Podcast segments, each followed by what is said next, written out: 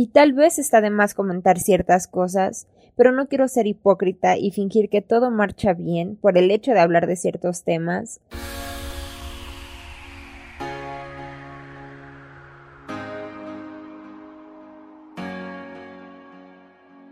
La musa o inspiración no nos llega por sí sola en diseñando, diseñando arte. Iremos a buscarla a través de nuestra historia, lluvias de ideas, tableros de inspiración, escritura, investigación. Y muchas otras herramientas. Soy Natalia González y te invito a que me acompañes en mi proceso de diseño para una obra de arte.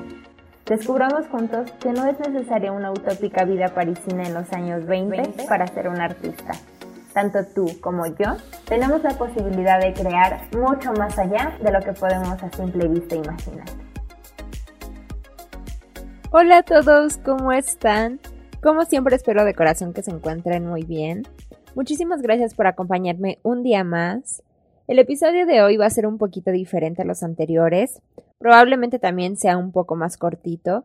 Vamos a hacer mención de diferentes temas ya abordados con la intención de ponerlo en práctica. Considero que esto siempre es lo más difícil, por mucho que tengamos la teoría bien aprendida, si no la aterrizamos y ponemos en práctica, aunque sea poco a poquito, pues la verdad es que la teoría no nos servirá de nada.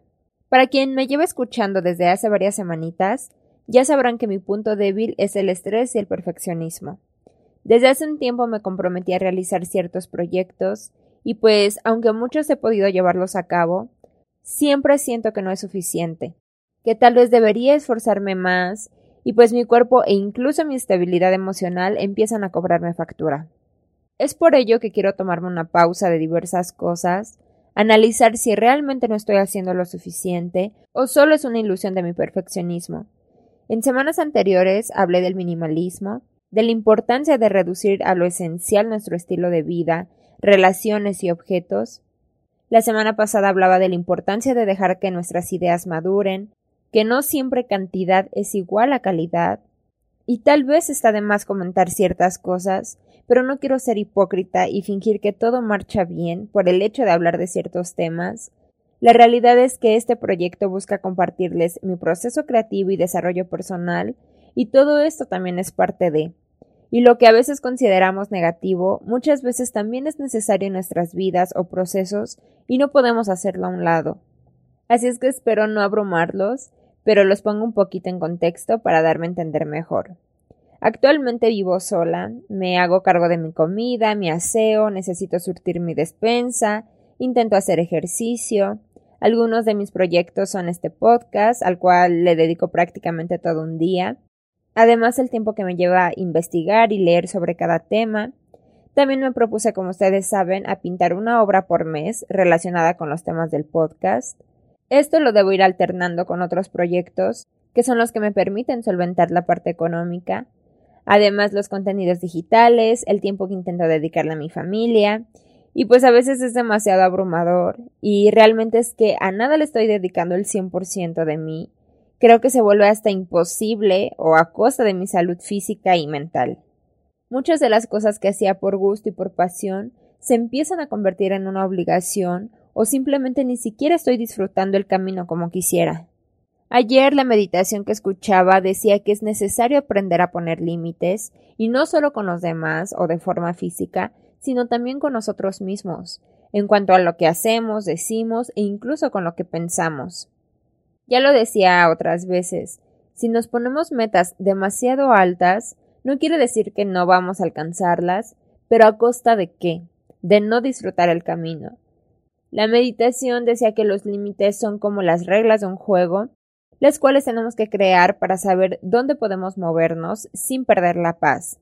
Y al menos en lo personal considero que un límite que me tengo que poner es ser menos exigente conmigo misma, valorar lo que sí hago y fluir más, dejar que la vida solita me vaya guiando y no querer tener el control de todo. Necesito reducir mis actividades y quedarme con lo esencial de cada una, poder disfrutarla sin necesidad de sacrificar mi bienestar. Y una de esas decisiones es espaciar un poquito este podcast. Probablemente saldrá cada 15 días, así es que los invito a que me sigan en Instagram, donde les aviso que hay un nuevo episodio disponible, donde encontrarán contenido relacionado con los temas que se vayan tocando. Me encuentran como Nat K. González, Nat con H al final, K. González. Y bueno, pues regresando, habrá algunos otros cambios que intentaré hacer y pues ya les iré contando más adelante si funcionaron o no. Y la vida creo que también se trata de ello. Tenemos que aprender a admitirlo y dejar de verlo como algo negativo. Es bueno probar cosas, intentarlo y luchar por ello con todas nuestras fuerzas, pero si algo no funciona es válido tomar otras opciones. Hace poco escuché una frase que decía que el que fracasa haciendo lo que no le gusta, fracasa doblemente, pues además de ese error, está el hecho de que hizo caso al que dirán o a otras circunstancias fuera de sus propios intereses y deseos. En cambio, el que triunfa haciendo lo que quiere, triunfa doblemente. Y este fracaso o triunfo no está estipulado por nadie. Somos nosotros mismos quienes nos formamos ciertas concepciones del éxito, y bien vale la pena hacer una pausa y replantearnos dichas ideas y los métodos para llegar a ello. También les he platicado de un vision board que hice el año pasado, donde plasmé mis propósitos y, como título decía, un año mucho mejor de lo que puedo imaginar. Y efectivamente me han sucedido cosas que ni siquiera pasaban por mi mente, son mucho más de lo que esperaba, sin embargo no las estoy disfrutando al cien por enfocarme en lo que no se ha logrado. Pondré un ejemplo muy X, pero a ver si me explico mejor. Es como si uno de mis propósitos hubiera sido adquirir X o Y plantita junto con su macetita y todo, y verla crecer. Pero alguien me regala un bosque. Sin embargo, yo sigo frustrada porque no tengo mi plantita. No sé si me explico. Es un ejemplo bastante superficial, pero creo que la vida es así. Nos llena de bendiciones y muchas veces las ignoramos por seguir exigiendo y por querer controlar cada aspecto de nuestra vida. Y hablando de, si no han leído el libro del Principito, lo cual dudo mucho, Léanlo de verdad, es un libro súper pequeñito, aparentemente es para niños, pero en realidad no es así. No se los spoileo, pero como decía el principito, a veces los adultos son muy extraños y nos preocupamos por cosas sin sentido. Igual, si no han visto la película, se la super recomiendo, está muy linda, me identifiqué demasiado con la niña al inicio, pero pues no les cuento, mejor véanla, de preferencia después de que lean el libro, Incluso si ya lo leyeron, es un libro que podemos leer cada cierto tiempo y siempre nos dejará aprendizajes nuevos. En conclusión, creo que a veces necesitamos aprender a aceptar que no estamos haciendo las cosas de la mejor manera posible, replantearnos muchas cosas y eso, aceptar, no culparnos porque no tiene caso. Hicimos lo mejor que pudimos con las herramientas que teníamos en ese momento. Hay que aceptar que las cosas no siempre se van a dar como lo esperamos, porque incluso se dan muchísimo mejor pero hay que darnos un respiro para poder disfrutar dichas situaciones. Ya hablábamos también de la importancia del descanso, de dedicarnos tiempo para nosotros. Si seguimos con ritmos de vida súper acelerados y niveles altísimos de autoexigencia, además de que estamos matando poco a poco nuestras neuronas, matamos también nuestra creatividad o nuestra capacidad de asombro. A los niños todo les causa asombro. El fin de semana estaba con mi sobrinita que apenas tiene un año y sacaba las tarjetas de la cartera de mi mamá y cada que lo hacía hacía como carita de asombro o se reía. Me imagino que por el hecho de que podía sacarlas por ella misma o no sé. Pero a nosotros como adultos, o sea, nos pasan cosas increíbles o logramos cosas increíbles y, o sea, pasan desapercibidas por tener la mente en mil preocupaciones. Así es que les invito a que analicen si eso que les apasiona en verdad tiene un lugar en su vida o si lo están disfrutando realmente. Si no es así, ¿qué podrían hacer para tenerlo más presente? ¿Su creatividad o bienestar está aumentando con el estilo de vida que llevan? ¿O por el contrario se está estancando o incluso va en picada? El ratito que dedican a escuchar este podcast, el cual agradezco muchísimo, si se trata de la semana que suba, al mismo tiempo los invito a que hagan algo que les guste mucho, que no lo escuchen mientras corren y se les hace tarde, sino que se sienten a tomar un café o se acuesten mientras hacen una actividad que disfruten.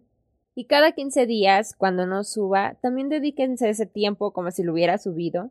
Tal vez una partida de un juego de mesa, eh, que dibujen, salgan a caminar, no lo sé. Pero aunque sea empezar por breves espacios, ir educando esa parte consentidora, consciente, nos la pasamos corriendo con demasiada prisa, pero ¿a dónde? Entre más corramos, por lógica, la vida se nos agotará más rápido, y yo creo que nadie quiere eso. Así es que sí, todo esto se los comparto, sí para avisarles que por un tiempo, hasta que lo crea conveniente, los episodios saldrán dos veces al mes o cada 15 días, pero también como parte de mi proceso creativo y personal. De eso se trata el arte, la vida, de cuestionarse, reestructurarse, equivocarse, tomar decisiones una y otra vez, y creo que no hay que tenerle miedo a estas etapas, también son necesarias. Escuchaba la otra vez igual una historia o una analogía que decía que es como las olas del mar. Necesitamos bajar para tomar fuerza y así levantarnos y romper con todo. Y pues bueno, espero que de algo les haya sido útil este capítulo, un poco diferente, espero no haberlos abrumado. Me encantaría como siempre saber sus opiniones, qué suelen hacer ustedes en estos momentos, los han vivido, no los han vivido, los espero en mis redes para platicar y echar chismecitos sobre ello. Les agradezco toda su atención y apoyo cada semana. Ahora, si tenían algunos capítulos atrasados, también pueden aprovechar para ponerse al corriente. Así es que les mando muchos saludos, besos, abrazos y nos vemos en el próximo Diseñando Arte. Chao.